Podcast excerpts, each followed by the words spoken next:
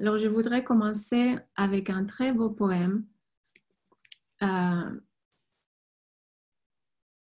sur un traité de la calligraphie Sala de Mirali Heravid du XVIe siècle. Euh, et c'est un poème qui résume les qualités requises pour être un bon calligraphe et qu'aujourd'hui, euh, c'est devenu un, petit texte classique qui est repris par beaucoup de maîtres et des élèves de la calligraphie. Il est cinq choses sans lesquelles devenir calligraphe est une affaire impossible. Finesse d'esprit, connaissance de la calligraphie, avoir une bonne main, supporter la souffrance et utiliser les meilleurs outils de la calligraphie. Si parmi ces cinq choses l'une est manquante, s'exercer pendant cinq ans est inutile. Et euh, bon, chaque fois que je lis ce poème à, mes élèves, tout le monde peut reconnaître immédiatement la, vérité de ces mots et, vraiment sans exagération.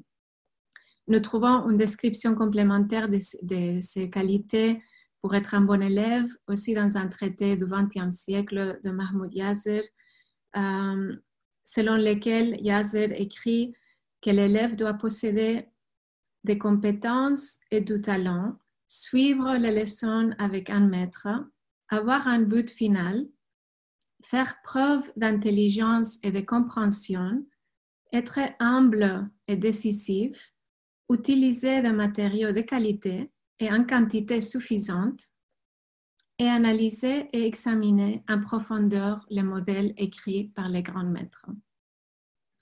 Alors, c'est ce qui est très intéressant dans les deux cas, euh, c'est de, voir comment l'importance du caractère de l'élève de la calligraphie est mise sur les mêmes plans euh, que les autres qualités plus évidentes comme la compétence, les talents, la dextérité, la question de matériel. Et euh, toujours, ils insistent sur le fait que les uns ne peuvent pas aller sans les autres, même si l'élève s'exerce pendant 100 ans. Alors, c'est pour cela que les méthodes de transmission de maître à élève essayent d'une façon que, sur laquelle on va parler de fomenter euh, toutes ces qualités dans l'élève. Même si l'élève n'est pas patiente, la, méthode de transmission essaye de créer cette patience. Et même si l'élève a un, petit peu d'orgueil, la méthode de transmission va bientôt assurer que cet orgueil disparaissent euh, le plus tôt possible.